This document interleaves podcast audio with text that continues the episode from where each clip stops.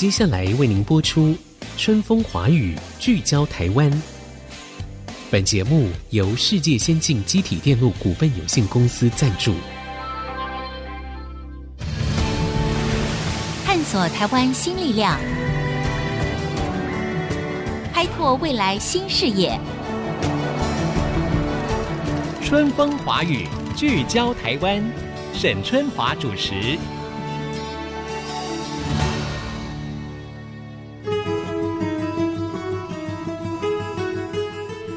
各位听众，大家好，欢迎收听《春风华语》，聚焦台湾，我是节目主持人沈春华。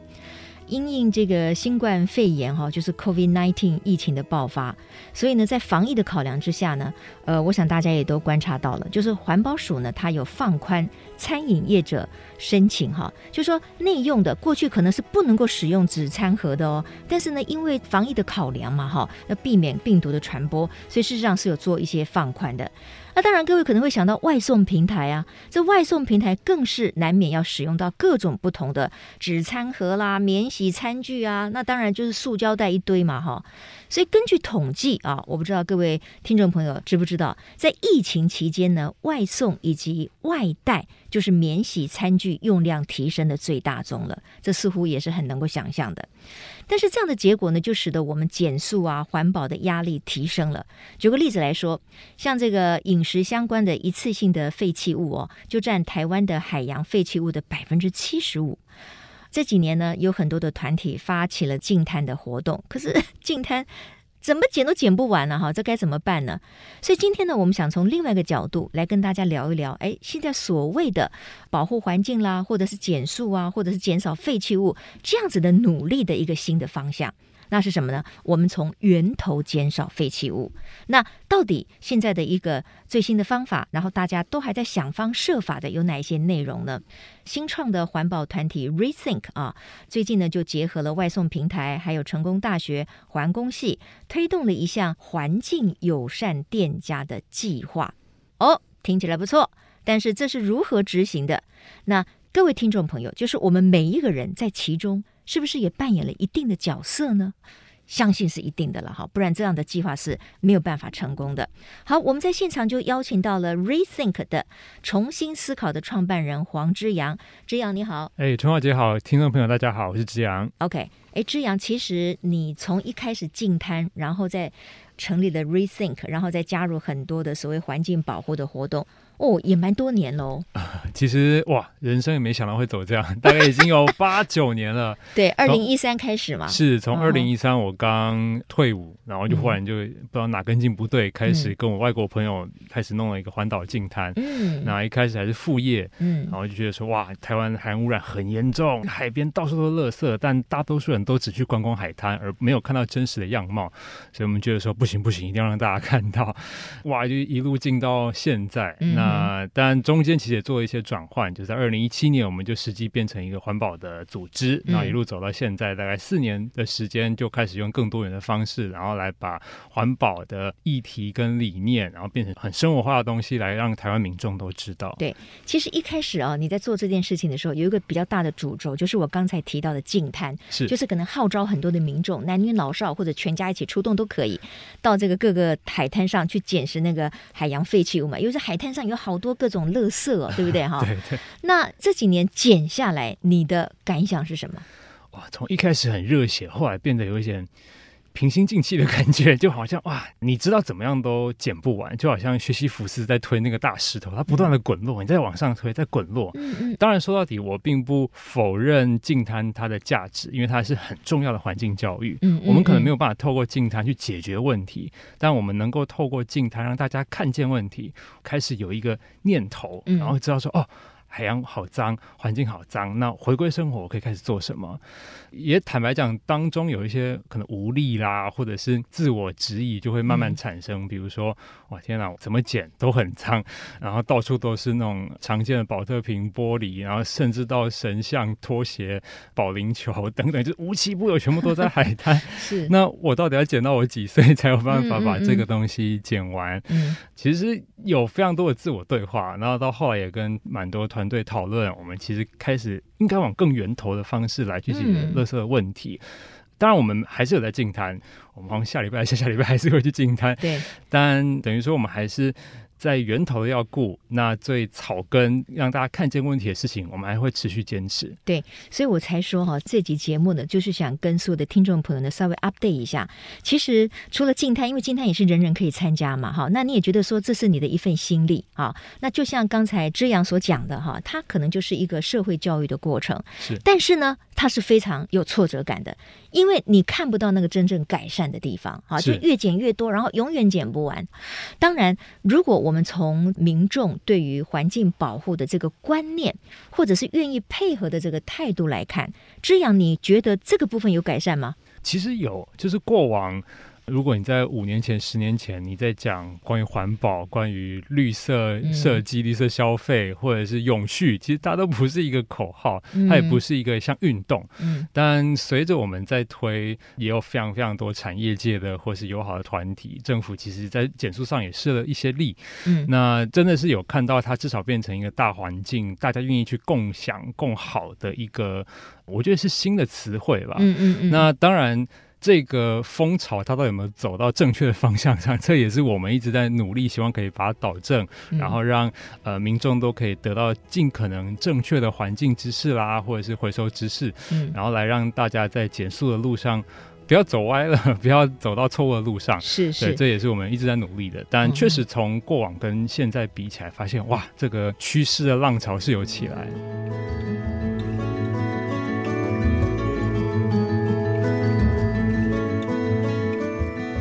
对，我个人也有深深的体会哈，就是如果从社会教育的过程来看，我觉得我们台湾的民众对于就是环境保护啊，或者是垃圾分类啊，或者是减塑减碳呐。这些观念，或者是他愿意去做，其实是比以前提升很多哈。那所以我们也可能站在一个包括像联合国一直倡议的所谓的永续这样子的议题上面，我觉得从这点来看是令人乐观的。只是说很多人可能不知道，哎，那我该怎么做？呃，像刚才我提到，就是说送平台或者是外带啊，我们这个疫情期间不常常去外带嘛，我们其实就会拿回来很多的这个塑胶的产品。或者是纸餐盒等等的哈，变成就是说这个垃圾量提高很多嘛。可是你你说叫大家不要去外送，不要去带外带，这个当然也不切实际啦。所以像最近你们开始跟外送平台去解决这些相关的问题哈，你们是怎么样切入的？然后你们的执行的具体的方法是什么？是我们合作的平台是 Foodpanda，算市占率颇高的一个外送平台。讲简单一点，其实就是如果我是一个消费者，我点开我的 App，然后我可以在上面找到一个环境友善专区。然后你就可以点到一些你可能附近有的这些店家的餐点，那就结束了。嗯、但你背后其实还不知道的是，这些店家它其实是通过我们的审核，嗯，这些审核就会有几个面向，设计了九大标准。那里面其实蛮繁多的，因为我们其实也不只希望减少垃圾，而是我们可以透过这样外送平台这么广大消费者影响力，其实也可以达到很多，包括像剩食啦。回收啦等等的一些规范，然后来让这些变成一套标准。那我们跟店家的关系就是他来申请加入我们，变成环境友善店家的一员。相对的，我们就给他一些像广告版位或者是一些媒体曝光。台湾人都会说“为善不欲人知”嘛，我们为善很欲人知，就拜托你最好是，一定要让社会大众看见。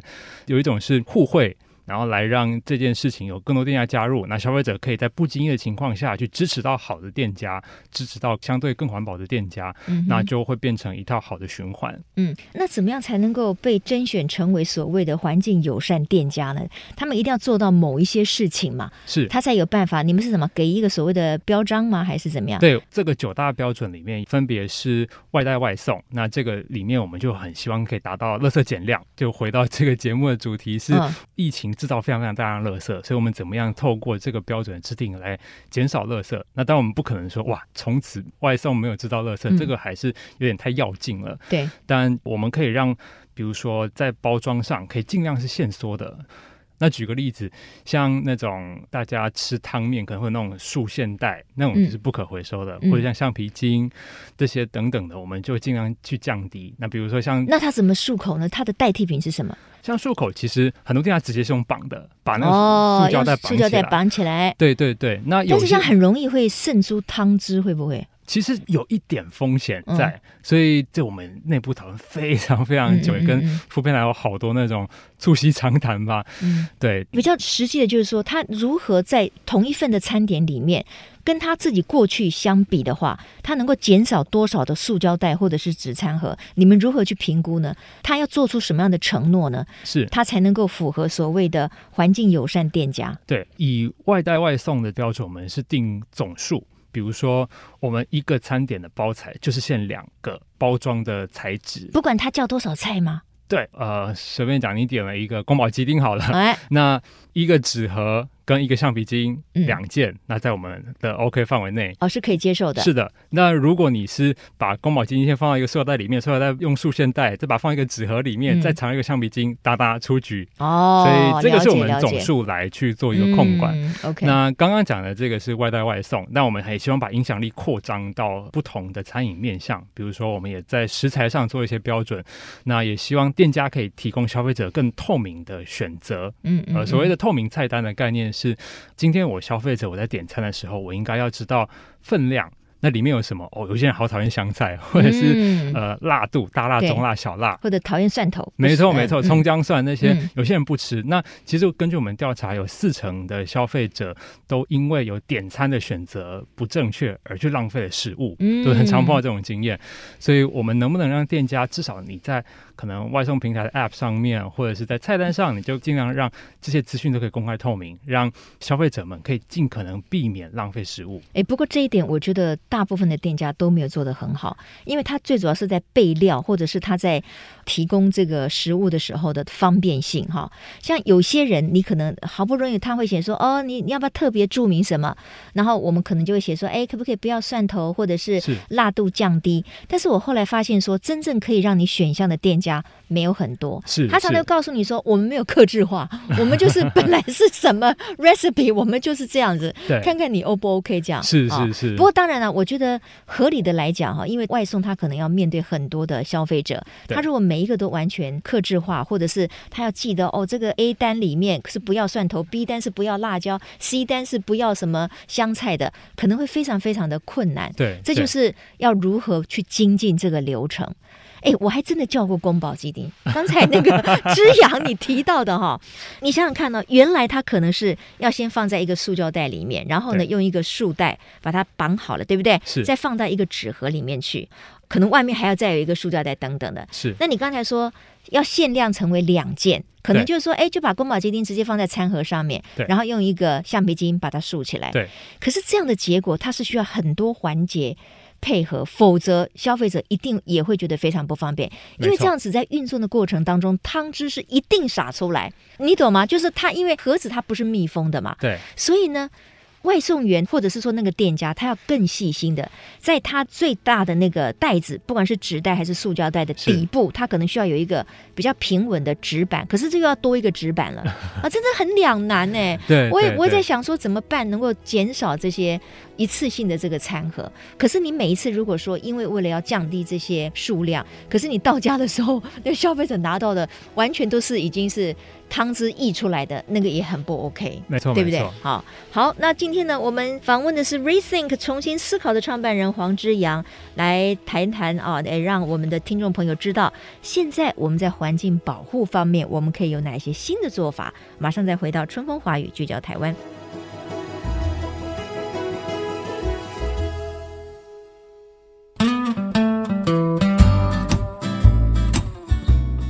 欢迎回到春风华语，聚焦台湾。哎，你觉得你自己是一个环保大使、环保尖兵吗？你在使用各种的一次性的餐具或者是塑胶袋的时候，你会不会考虑到保护环境，尽量降低它的使用的数量呢？在这个过程当中，你会不会觉得，哎呀，其实挺麻烦的？但是呢，我很欣喜的发现，其实有越来越多的民众，他们是宁可稍微麻烦一点，可是他愿意成为环境保护的一员。哈，我想这是过去这么多年来台湾社社会透过了各种不同的活动，各个不同企业还有这个公单位的一些呼吁，然后当然也因为联合国的永续的这个计划，让我们呢共同重视到这个议题。好，那继续呢，我要请教之阳的哈，就是说你刚才有提到，哎，我们现在非常鼓励所谓的环境友善店家，对不对？好，那如果说以一个外送平台来讲，这件事情要能够成功，是消费端的消费大众也要同步的有概念的提升，甚至外送员自己他可能要更小心的运送每一个不同的这个点餐等等的哈。没错没错，这是需要大家同心协力的啊，共济股的是不干单呐哈，这个。呃，我知道在这个环境保护的努力当中，哈，其实不是只有像 Rethink 或者是外送平台，其实还有一些学术机构，哈，也有加入。比如说像这个成大环工系，对不对？是，也曾经参与了可能一些设计吗？这个部分要不要请志阳来提一下？这个其实因为我们有设立一套环保的标准，然后鼓励店家加入。嗯、那成大环工在里面的角色也是希望我们可以把这整个东西做一个学术的背书。嗯，那当然第一个背书是每一套标准它是有凭有据的。嗯、那我们参考其实非常多国内外的一些环保的标准，一些减碳跟减费的指标。嗯，那第二个也是在我们店家加入之后，我们整个第一年的计划走完之后，我们希望可以把整个影响力算出来，我们到底。估计有多少的减碳量或是减废量？嗯，那也是希望这个东西它并不是我们感觉上环保，而是我们是实际上也计算出来的，所以有成大环工一起的加入。对对对，哎，所以我可以提供一个很具体的数字哦，嗯，就是说哈、哦，各位消费者，我们听众朋友，不要轻忽了你可能的一个小动作，你确实是可以帮助整个的一次性的餐具的使用量，或者是减少垃圾量哈、哦。就是如果你每一次在 order 这个外送的时候，如果你主动选择。不要免洗餐具，因为我们家里通常都有餐具嘛，对不对？哈，家里的餐具可能还更好用，对不对？你自己可以洗得很干净。在这样的情况之下，哈，你选择不要免洗餐具，或者这个外送平台呢，预设就是，如果你没有主动告诉我你要餐具，那可能我就不送给你。哈，但是这个要广为告知了，啊，不要产生这种消费上的这个纠纷。光是这么一点点的概念上的改变跟设计，一年可以减少五千吨的垃圾。嗯，五千吨的垃圾之养，这个好像就等于你们五千场的净滩呢。我们好像还没捡那么多垃圾，捡了八年。所以你看哦，我们做事情真的也是要不断的想啦。你知道，rethink rethink，重新思考，其实就是一个环境的革命。我们每一个人也是一样嘛，在我们人生里面，我们其实有很多新的作为，我们也是常常要 rethink 哈，那可能会真的是效果会好很多。所以你看哦，光是你每一次在这个点外送的时候，你只要主动告知对方说，哎。不用哦，你不用给我这个餐具哦，因为我家里有很多嘛，对不对？然后这个各个不同的外送平台，我觉得这个都是很简单的设计嘛。对，你是不是可以不要这个餐具，对不对？那这样子的话，就可以帮助我们一年可以减少五千吨的垃圾。赞，我觉得这个就是一个小小的方法，可是却是一个大大的成果哈。这样，我知道其实现在包括各个企业界，或者是在包材这个部分。哦，大家都不断的这个绞尽脑汁，嗯、啊，就是说，一方面希望在运送的过程当中，它还是提供一个安全的、稳固的运送。可是呢，它在这整个的包材的设计上，它可以让它减量、减轻，可是它的坚固度呢，还是一样可以维持。嗯，这个你要不要跟我们分享一下？大概有几个方向，比如说在减速上，蛮多人是考虑把塑胶整体用量下降。比如说一个瓶身变得更轻薄，那也有是让它的材质的种类下降，因为所谓的回收为什么要分类，就是因为每一个回收的项目都应该被单一材质的处理，所以大家常常去看到塑胶标签里面有一号、二号、三号，那就是依照它的材质而去做后端的处理，所以会让整个包装在材质上会更少，所谓单一材质，然后结构也更简单。比如说有些像皮木业者，他原本的鸭头它可能会有弹簧啊，有各式各样的结构，嗯、但现在可能它可以统一用塑胶。嗯，单一材质就搞定了，它不用弹簧，嗯、不用金属，对，那回收就相对更便利了。对，因为过往其实有些材质，如果它是非常复合的话，它在回收上成本花比较多嘛。哎、嗯，我是一个回收商，我还要把你拆开，然后个别回收啊，量又不多，那我干脆全部就丢掉。嗯，所以这个都是很合理的市场经济。嗯，所以蛮多这种小巧思的设计上，其实可以让它的塑胶用量更少，或者是材质更单一我觉得都是一个蛮好的小巧思的设计。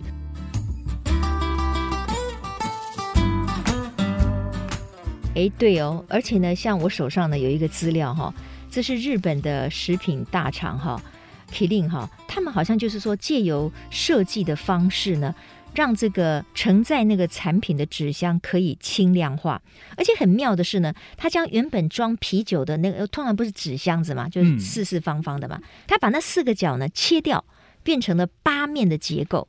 那据说这样一来呢，它可以提高那个承重力，而且呢就可以减少纸浆的用量。那根据这个数据呢，他说这么一个小小的包材上面的一个改变，就可以让纸箱变轻，可是更坚固耐用哈。我真的不知道怎么办到的，可是听起来是蛮厉害的哈，而且可以降低制造运送纸箱时候所产生的二氧化碳。这样子一来，这么一个小小的设计就可以减少两千吨的碳的排放量。是是，是，所以我才会不断的强调，就是说，其实我们如何减碳啊，如何减速，其实企业端它其实也可以扮演非常好的角色。嗯，那我们也很高兴的看到，其实很多的商品啊，企业从他们的包材啊到运送，其实都有关注到这一点哈。好，那这样你要不要提一提，在这样的情况之下，对于民众来讲，最重要的可能是要如何参加。环境保护这样子的一个行动，因为你们还是在办净滩嘛。对。嗯，没错，我们自己其实等于说，民众是我们最重要的对象啊。我们不断的希望把环境教育推到民众的生活、民众的教育现场。对对，那所以我们过往其实也做了一些，像是教材教案，包括我们有做过两个网站，嗯、一个叫海废图鉴，另外一个叫回收大百科。那回收大百科当然是非常生活化的，嗯、我们也希望教育民众们在生活当中常见的废弃物到底该怎么最正确的处理，比如说。宝特瓶好了，大家可能很多人会觉得说，哦，宝特瓶好像就应该把标签纸撕掉，瓶盖拿掉，再全部分开一起回收。但其实最普遍且正确的方式，应该是标签纸不用撕，压扁之后瓶盖要盖回去，就是小小的一些回收知识。然后可以把它压扁。是因为压扁是可以增加它可以运送的数量更多，碳排就降低了。嗯嗯，那会盖回去是因为瓶盖其实相对是价值比较不好的东西，嗯，所以一般来说我只单独收到瓶盖的回收商，我不太愿意收，因为就又小又轻又薄。对，但瓶身是很有价格的。对，所以说到底瓶盖唯一能够被回收的，就是随着有价值的瓶身一起鸡犬升天。对，鸡犬升天，对，这个有意思。所以我们其实也尽量提供民。众们最简便、最好懂的知识，然后也包括我们自己在 Rethink 的粉丝团上面，或者是我们制作了很多教材教案，然后来推广到全台校园、学生等等的。当然，我觉得在民众端能做的事情还蛮多的。虽然说有时候很多议题听起来都非常非常大，哇，气候变迁、一点五度 C、两度 C 到底跟我的关系是什么？其实回到生活，其实每一天我们都在做选择。我们在选择要不要把购物车里面的东西全部下单，我们在选。选择呃哪一个洗发精，哪一个沐浴乳是最好的？其实每一个选择，它背后如果我们可以多去了解里面，比如说包括材质、包括资讯、包括诶它好不好回收，有没有相对更好的选择？这个时候开始，我觉得我们都可以找到更好的消费，因为我们一定不会离开消费的社会，我们也不会阻止发展，没有办法阻止扩张，但我们可以在当中找到一个更好的选择、更好的路。那我觉得民众当然第一个是知识。性可以有更多的培养，然后第二个是当你在选择的时候，可以多思考一下。嗯，那有点工商业片，就是可以来到 Rethink 的粉丝团，嗯、就是 R E T H I N K 可以重新思考。其实我们这边有很多生活上的，包括废弃物、环境、呃回收的知识，然后来让民众可以有比较多的回收素养的教学吧。刚才之阳的这个提醒，我觉得很重要，因为其实现在我们去看哈，很多的住宅的社区哦，他们都有垃圾分类，是我们也是乖乖的去照它的垃圾分类去丢，但是好像你要正确的回收，它才会真正进入回收的这个 recycle 里面。对，你刚才光是讲那个保特瓶呢，我觉得很多人可能就不是很清楚哦，原来是可以这样子的。没错。那玻璃瓶呢？玻璃瓶要怎么样才是正确的回收呢？其实玻璃瓶倒比较简单一点，你其实就简易冲洗，你也就不用把它。破碎或任何的，哦，那那太危险了啊！对，破碎其实对于清洁人员或是回收，不行，对，成本就变高了。OK，那像有一些像什么铝箔罐呐、习惯等等，就是我们那个常常喝的饮料，那个也要把它压扁吗？其实尽量能压扁跟冲洗都是最好的。那因为整体来说，压扁是让同批被回收的物件增加，那你就减少运输的碳排。嗯，那清洗是因为很多，比如说厨余啊、油渍啊这些东西，其实会让它的回收品质下降。哦。你能想象一个披萨盒，如果上面沾满了 cheese 啊，沾满了厨余，那其实这个纸就烂掉了。没错，没错，在回收里面，它就叫杂质。就是不 OK 的，那纸的价格卖更不好，人家就不会想收它了。对，这一点我倒是有做到，就是我觉得我在丢弃这些各种不同的垃圾的时候，要先冲洗一下，对，不然的话，真的那个回收品质是会不好的哈。是，今天呢，我们非常高兴，这个 Rethink 的之阳呢，又再来跟我们 update 了一下台湾最新的一些各种环境保护的措施。那这个节目的最后哈，我提供一个数据呢，给大家作为一个参考，就是根据记录国际净滩行动所汇整出来的十九类最常见的海废数量里面，各位可以想一想，这里面有多少是我们很容易就制造的哈？这个里面统计结果的前十名哈，依序就是宝特瓶，这是第一名哈，再来就是塑胶瓶盖，好，还有烟蒂、吸管、塑胶提袋、免洗餐具等等，还有外带饮料杯。各位想想，这些是不是就是跟我们的日常生活息息相关？我们也很容易在一个风景区或者是到海边去游玩的时候呢，就把这些已经使用完毕的这些餐具啦、吸管啦、保特瓶呢，就可能随处一扔了，这就会造成一个非常大的。环境的污染，哈，这也会让净滩的行动呢，事实上是非常有挫折的。因为如果我们可以减少丢弃，事实上我们就不要靠不断的去捡拾，事实上它又没有造成任何的这个效果，哈。所以今天很谢谢之阳来到我们的节目当中，然后同时呢，我们也是再次的跟所有的听众朋友来做一个呼吁跟提醒，哈。我想一个现代的社会公民。我们确实就是要地球永续的观念，那好好的保护环境，其实也就是保护我们自己以及下一代的生存空间。是的，谢谢各位今天的收听了，我是沈春华，我们下周同一时间春风华语聚焦台湾空中再会，拜拜。本节目由世界先进机体电路股份有限公司赞助，探索真相，开拓未来。世界先进公司与您一起聚焦台湾。